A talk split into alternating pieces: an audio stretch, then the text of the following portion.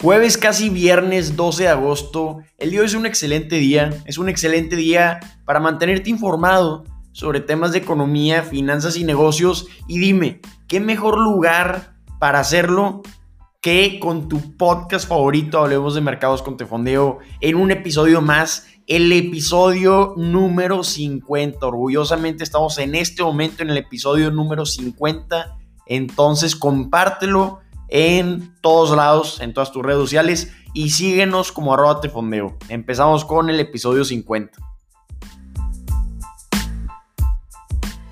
Vamos a ponernos personales para empezar con esta noticia. En 2016 tuve la gran fortuna y la gran experiencia de poder estudiar un semestre en Canadá.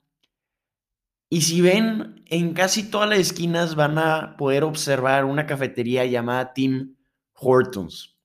Tim Hortons fue esa cafetería que hizo que me enamorara de tomar café. Si me ven, todo el día estoy tomando café y eso fue por culpa de Tim Hortons. Y la noticia con la que empezamos el episodio número 50 tiene que ver con Tim Hortons. Tim Hortons fue fundada en 1964 por un jugador de hockey canadiense, Tim Horton, y se fue expandiendo poco a poco por todo Canadá hasta convertirse en un símbolo nacional. Como les dije, en cada esquina pueden ver un Tim Hortons. Luego comenzaron a crecer mucho más cuando en 2014 la adquirieron por 11 mil millones de dólares y se hizo parte de la empresa Restaurant Brands International que cotiza en la bolsa de Estados Unidos. Y esta empresa tiene las marcas Tim Hortons, Burger King y Popeye también. Actualmente, Tim Hortons tiene 4.900 restaurantes en todo el mundo bajo la marca de Tim Hortons, según Restaurant Brands International. Y la noticia de hoy es que Tim Hortons China, la empresa que administra las ubicaciones chinas de Tim Hortons, quiere cotizar públicamente en un acuerdo con una SPAC, un, una fusión con la compañía de cheques en blanco por 1.800 millones de dólares.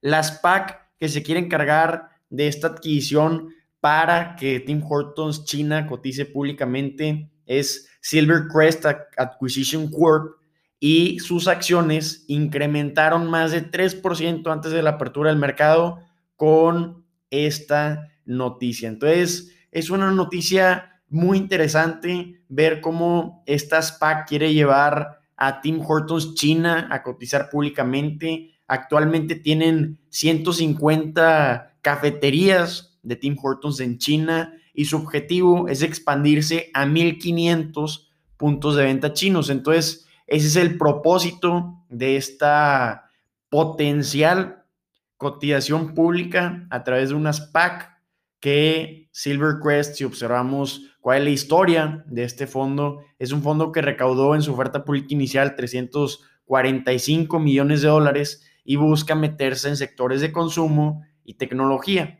Entonces, una adquisición que quieren hacer es esta, muy interesante adquisición. Vamos a ver cómo lo interpreta el mercado y qué tanto les parecería expandirse en China a 1.500 puntos de venta desde 150 que tienen actualmente. Ahora vamos a hablar de resultados trimestrales y vamos a hablar de los resultados trimestrales de una empresa gigante tecnológica de China llamada Baidu. Se podrán estar preguntando qué hace Baidu. Básicamente, en muy pocas palabras, podemos decir que Baidu es el Google de China.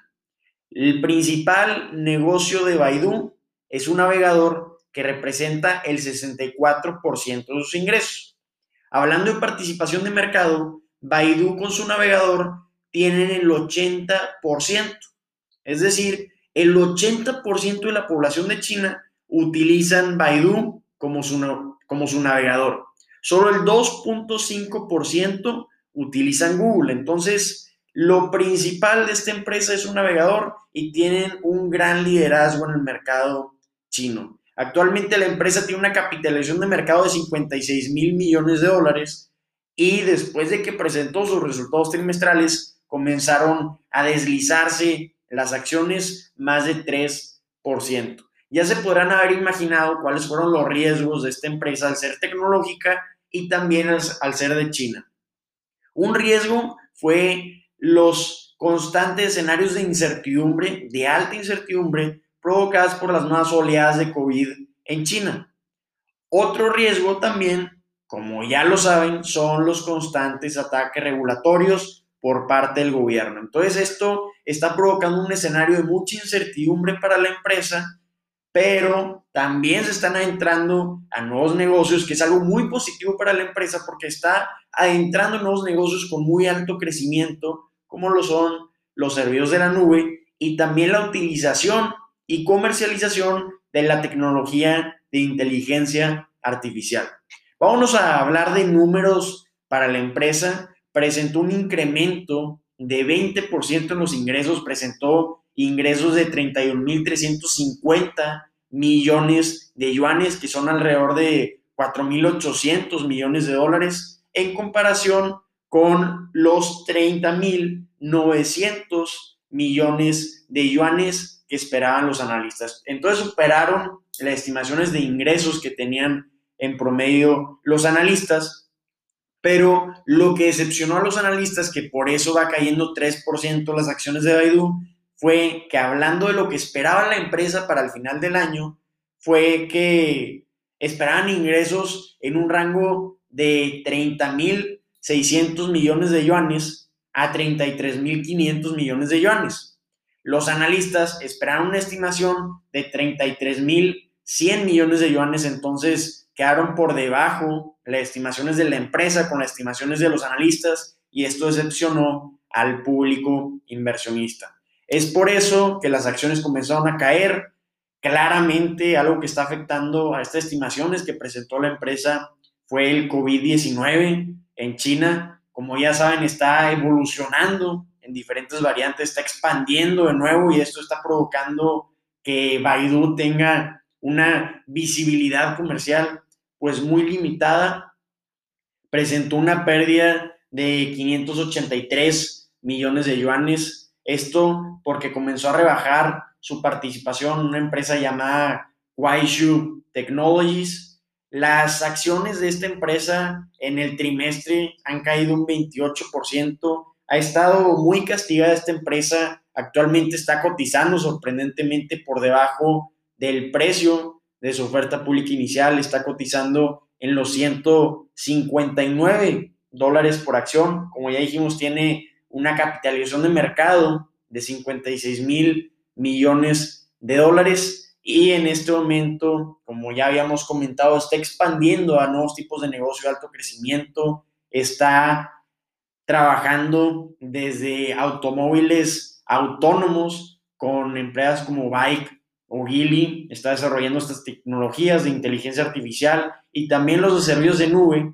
Y esto está provocando pues que la empresa tenga que invertir fuertemente en estos negocios, por lo tanto, esta pérdida de 583 millones de yuanes, porque tienen que invertir en nuevos negocios, pero tienen buena estimación los, analistas porque esperan que estas inversiones que están provocando estas pérdidas a corto plazo produzcan más ingresos en el largo plazo. Entonces, unos resultados muy interesantes. Otra cosa que debemos mencionar de Baidu es que también, así como tiene un Google de China, tiene un Netflix también de China llamado I, ¿cómo, le decimos? No? Ya sé que lo voy a pronunciar mal, lo puedo decir Ikiji, si así le podemos decir. Se está enfrentando su plataforma del Netflix chino, vamos a decirle así, por problemas porque los medios estatales están criticando a estas plataformas por exaltar la cultura de fanáticos para las celebridades. Entonces, tienen miedo los inversionistas a que con esta publicación de los medios estatales de China se vengan más regulaciones para esta plataforma del Netflix chino que es de Baidu. Entonces, más incertidumbre adelante para las empresas tecnológicas chinas hablando de regulación de gobierno. Ahora vamos con noticias también muy interesantes de China que estas pueden afectar a todo el comercio internacional y a la economía global. Muy importante noticia la siguiente. Noticias importantísimas de comercio internacional acaban de ocurrir. Noticia desafortunada en un momento en el que nos encontramos con constantes problemas en las cadenas de suministro, que esto está ocasionando presiones inflacionarias, está provocando un gran incremento en los precios de los bienes, pues en este momento en el que estamos con mucha incertidumbre, se agrega más incertidumbre a las cadenas de suministro porque China acaba de cerrar parcialmente el tercer puerto de contenedores más ocupado del mundo. Acaba de cerrar parcialmente el puerto de Ningbo después de que, según personas familiarizadas con el asunto, se haya encontrado una persona infectada con COVID. Que si observan a los contactos de esa persona, todos sus contactos están infectados, entonces probablemente exista un posible brote en este puerto de contenedores tan importante para el mundo y es por eso que decidieron cerrarlo parcialmente. Cerraron aproximadamente el 25% del puerto, pero siendo el tercer puerto más ocupado del mundo, es una noticia importantísima y las siguientes 24 horas son importantísimas para determinar si pueden llegar a cerrar o si se puede llegar a prolongar este cierre parcial del puerto. Recordemos que en mayo hubo una noticia similar, fue este el segundo cierre de un puerto chino, el primero fue en Shenzhen en mayo cuando salió un brote de COVID y cerraron este puerto aproximadamente un mes. Esto provocó más cuellos de botella en las cadenas de suministro y elevó las tarifas de flete, que actualmente estos se encuentran en niveles récord y como ya saben, estas, estos problemas que se están presentando en las cadenas de suministro están presionando fuertemente a la inflación.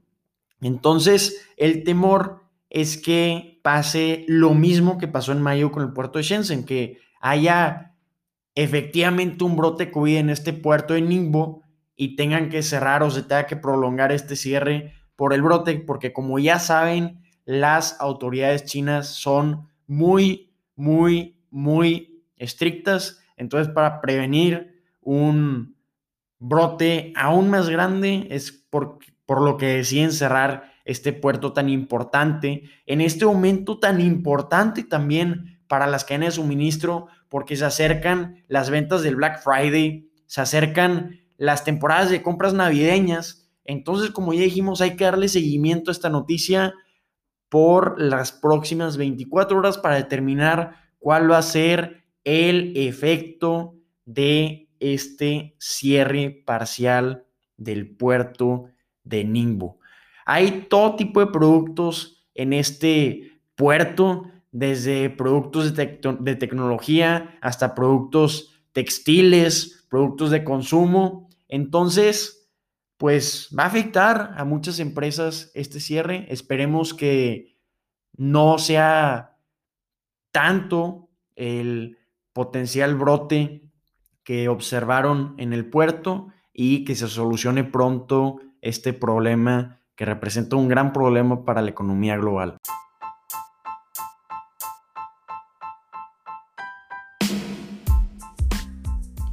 Queridísimas y queridísimos amigos inversionistas, espero que la información compartida el día de hoy les haya gustado, que les haya sido de gran utilidad y si fue así, los invito a compartirnos con todos. Nos ayudan muchísimo a seguir publicando este tipo de contenido y más hoy que estamos celebrando el episodio número 50 de su podcast Hablemos de Mercados con Tefondeo. Ánimo, si tienen cualquier duda, comentario retroalimentación, nos pueden hacer llegar un mensajito en nuestras redes sociales como arroba tefondeo. Nos vemos mañana.